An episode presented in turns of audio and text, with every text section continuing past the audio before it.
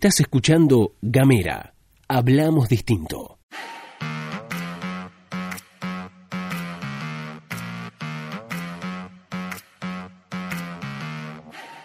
Buenos días, buenas tardes, buenas noches, depende del momento que le des play a este mini podcast. Estás escuchando La Pastilla de Gamera, este micro informativo que distribuimos de lunes a viernes 7.30 de la mañana. Mi nombre es Luz Escarpati y me acompaña, como es habitual, Gastón Lodos. Muy buenos días, amigos, muy buenos días, amigas, muy buenos días, Luz. Bienvenidos, bienvenidas, bienvenides a quienes están escuchando. Les recuerdo, como es habitual, como hago todas las mañanas, ya me deben querer matar, es que esta parte saltean seguro. Eh, Pueden recibir La Pastilla de Gamera, este micro informativo, mandando un mensaje de WhatsApp al más 549-2901-502990, ¿sí? Eso es un WhatsApp. Ahí nos pueden dejar mensajitos igual, pero digo, eso es un WhatsApp de contacto, más 549-2901-502990. Además, estamos en las redes sociales, arroba gamera tdf, arroba gamera tdf en Twitter, en Instagram y en Facebook. Y tenemos nuestra página web que es gamera.com.ar. ¿Qué puedes encontrar en la página web? Todas las pastillas, el histórico de pastillas. El histórico de pastillas, además los contenidos, las diferentes series, los podcasts que están grabando todos quienes integran Gamera. Y hoy tenemos capítulo estreno. Sí, tenemos, pero antes déjame decirte, hermosa la repercusión del episodio crossover que estrenamos ayer. Ah, sí, de, sin de dudas. Jardines Ajenos y Cine Bajo Cero. Le pusimos de Jardines Bajo Cero. Muchas gracias a todos, a todas, a todos que nos han escrito porque realmente una repercusión re linda y no quería dejar de decirlo. Muchas gracias a quienes nos escribieron. Hoy tenemos nosotros Los Fueguinos, el podcast de Gabriel Ramonet, en el que semana a semana va haciendo las preguntas y las reflexiones que cree pertinentes a la hora de buscar la identidad fueguina. Busca la identidad fueguina, así como Indiana Jones este, buscaba el arca perdida. Este, ahí Gabriel Ramonet te busca la identidad fueguina. Muy buena nosotros los fueguinos. Hoy estrenamos eso. Así es, recuerden el capítulo anterior fue las ideas también que forman parte de lo que son la, el, compendio de cosas que hacen a la identidad fueguina. Y ahora sí, si te parece bien, Gastón, nos vamos a ir a hacer el recorrido por las noticias que forman parte de la agenda nacional y también, por supuesto, la provincial. En términos provinciales, hay algunas cositas. Tengo que decir que espero, por favor, que pasen muy rápido las elecciones porque ya me aburre el tema de, la, de las noticias porque están como todos, viste, como que se cuidan, ¿no? Se cuidan, no dicen demasiadas declaraciones. Cuando hablan de las Malvinas, viste, se tocan el pecho o hablan de la edición de 640 y todos dicen, no, sí, hay que extenderlo, pero no hay demasiada profundidad en el debate de ideas. Bueno, uno de los temas centrales, la Corte Suprema de Justicia eh, pide, perdón, las provincias piden que la Corte Suprema de Justicia intime bajo apercibimiento de sanciones al gobierno nacional a que cumpla la medida cautelar. ¿De qué estamos hablando con esto?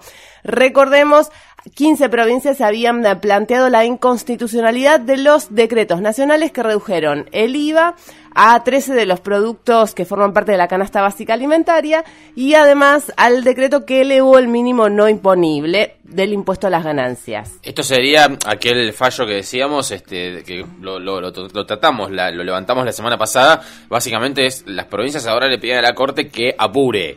Exactamente. Apurármelos tanto porque nosotros la guita la necesitamos. Intimar al gobierno nacional para que saque la guita de donde sea, de donde quiera, pero que apuren, viejo, ¿no? ¿Algo así? Claro, básicamente es eso. Recordemos la Corte Suprema de Justicia dijo en relación con estos decretos, están bárbaros, está todo muy bonito, pero, pero, lo que tiene que hacer el gobierno nacional es financiar con recursos de nación la pérdida de coparticipación que sufren las provincias.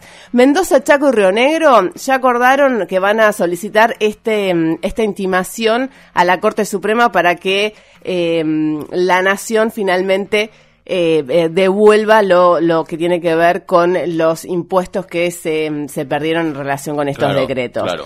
El resto de las provincias también lo van a hacer. Tierra del Fuego se suma a ese esquema, de, a ese esquema, lo van a hacer durante eh, acercándose al fin de semana. Y hay que decir esto, no se sabe muy bien cuántos recursos pierden las provincias, cada una de las provincias en relación con esto.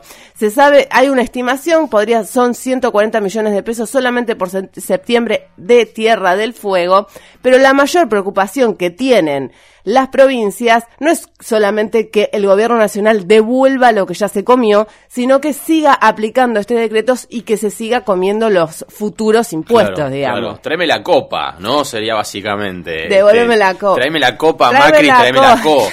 Este, bueno, eh, apurar, le dice la provincia de la Corte Suprema, porque nos siguen cobrando y nos siguen sacando guita. Así es, cambiamos de tema, nos vamos a ir a una cuestión local, nos vamos a la ciudad de Río Grande, en donde se discute el proyecto de presupuesto de, de la ciudad. Salió el intendente electo y diputado nacional Martín Pérez a cuestionar el proyecto de presupuesto que está presentado en el Consejo del Deliberante de la Ciudad Industrial de nuestra provincia. Lo cuestionó igual a lo Martín Pérez, ¿no? Tranca, tranca palanca. Igual hay que decir que no es la primera vez que lo hace tampoco, porque él ya había dicho la semana, hace unas dos, tres semanas que iban a, iban a modificar lo que creyeran necesario el proyecto de presupuesto. Si lo presenta Melella, lo presenta la administración Melella, la administración saliente, la administración entrante, la administración Pérez, eh, hace las modificaciones que cree pertinente. Claro, de todas maneras tienen como esta relación de, bueno, sí, pero está todo bien, sí, nos miramos, está todo mal, está todo bien. De todas, cuando salió el, equipo de Martín Pérez a decir, nosotros vamos a introducir todas las modificaciones que creamos necesarias, desde el equipo de Gustavo Melilla dijeron, sí, nos parece bárbaro, porque vos sos la gestión entrante. Claro, acá la, acá la gran, digamos, la gran discusión es alrededor del de el, supuesto déficit del municipio de Río Grande, porque desde el, desde el, desde el equipo Martín Pérez plantea mira que nos están dejando un temita acá en tema de déficit, pero desde la administración Merella parece que no están muy de acuerdo. Claro, salió con tapones de punta Oscar Bamonde, quien es el secretario de Finanzas del em, eh, Ejecutivo de Río Grande, dijo, mira, la respuesta a tus deudas están las deudas que mantiene el gobierno provincial y la nación para con el municipio. Es decir, Bamonde lo que dice es, bueno, si hay déficit es porque em, la provincia y nación nos deben guita, básicamente es eso. Claro, si nos pagan lo que nos deben va a estar todo en orden. Exactamente. Y después hizo alguna serie de aclaraciones también Mamonda en relación con algunos eh, ítems puntuales que había marcado Martín Pérez en relación con, por ejemplo, eh, un incremento bastante importante en lo que tiene que ver con el eh, transporte público de pasajeros.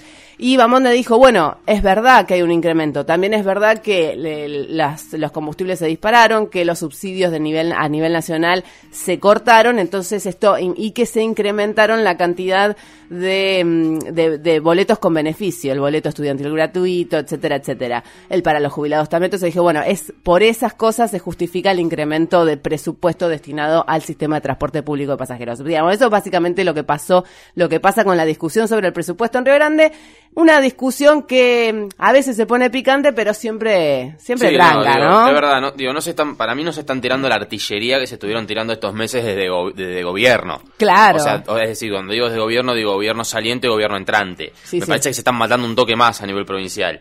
Este, son, es como otro tono el de Río Grande, aunque igual hay chispas, hay chispazos. Bueno, ahora sí, si te parece bien, vamos a las noticias de la órbita nacional. Tengo hoy una noticia que me parece que, mm, que está interesante para contar. No, no vi que haya estado en tapa de diario a nivel este, de estos diarios grosos, de los diarios hegemónicos, em, pero es, algo que sucedió ayer y que al menos en la esfera Twitter eh, fue algo que llamó mucho la atención, ¿sí? Si no está en la tapa ni de Clarín ni de La Nación, digo, pero es algo que pasó ayer y que llamó mucha atención. Detuvieron, mantuvieron detenido algunas horas al este, el especialista en seguridad informática Javier Esmaldone, conocido en Twitter como Mis Dos Centavos, un acérrimo opositor al gobierno de Cristina Fernández de Kirchner y un acérrimo opositor al gobierno de Mauricio Macri también. Igual y al voto electrónico. Claro, quizás uno de los que ha brindado los argumentos más sólidos en su momento para que el gobierno de Mauricio Macri no avanzara con el voto electrónico.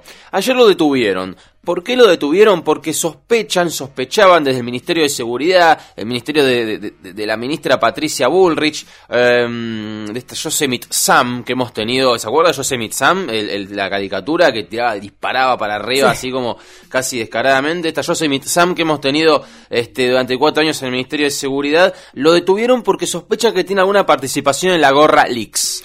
Que es una cuenta de Twitter. Es una cuenta de Twitter que fue difundiendo archivos, este, mm, ¿cómo se dice? Archivos secretos, este, que se filtraron de la policía, ¿sí? Ajá. Este, en ese mismo momento también se habían hackeado el Twitter del Ministerio de Seguridad, si no me equivoco, y de la ministra misma, de la propia ministra Patricia Bullrich. Bueno, lo que se sospecha es que Javier Esmaldone tiene algo que ver en esta cadena. Lo curioso es que Esmaldone no solo había sido la persona, Esmaldone había retuiteado, y punto, digo, según dicen desde el lado de Esmaldone, simplemente había retuiteado tweets de la Gorra Leaks como hizo un montón de gente. Pero lo curioso son dos cosas. La primera, ya la dijimos, fue uno de los grandes opositores y uno de los que más visiblemente se manifestó en contra del voto electrónico porque fue uno de los que, por ejemplo, descubrió falencias contra el voto electrónico. Sí. Eh, y por otro lado, es uno de los principales denunciantes de Smartmatic. Esta empresa de la que ya hemos hablado tanto aquí en la pastilla de Gamera, que es la encargada de realizar el escrutinio provisorio de los votos en las elecciones, que está cargada de irregularidades. De hecho, eh, si no me equivoco, ayer o antes de ayer, la justicia ya inició una causa contra Smartmatic, o sea, Smartmatic está siendo investigado por la justicia. Bueno, em, ha sido detenido por varias horas Javier Esmaldone. Su hija tuiteó el día de ayer que no sabía el paradero de su padre. Después se confirmó que lo habían llevado a Comodoro Pi. Beatriz Busaniche, que es este de la Fundación Vía Libre, con la que colabora Esmaldone, eh, señaló que toda la historia de la Gorra Leaks es un papelón gigante para el Ministerio de Seguridad. Sí. Un desastre en materia de seguridad informática y mensaje y manejo de datos, perdón, pero allanan y demoran al mensajero por Esmaldoni y definió a Esmaldoni como una piedra en el zapato del gobierno. Una persona estuvo detenida este, y liberada, pero que sospechosamente un, un, acérrimo opositor de algunas prácticas de- del gobierno nacional. Sabemos que hay un antecedente ya de varias personas detenidas por insultar, Tuitear. por tuitear, claro, por insultar o por expresar alguna opinión contraria a lo que este, plantea el presidente Macri. Bueno, eso se ha calificado como amenazas y han sido detenidos por tuitear. Así es. Bueno, más o menos por acá pasa la agenda durante esta jornada. Nosotros nos vamos, nos despedimos. Estuviste escuchando La Pastilla de Gamera.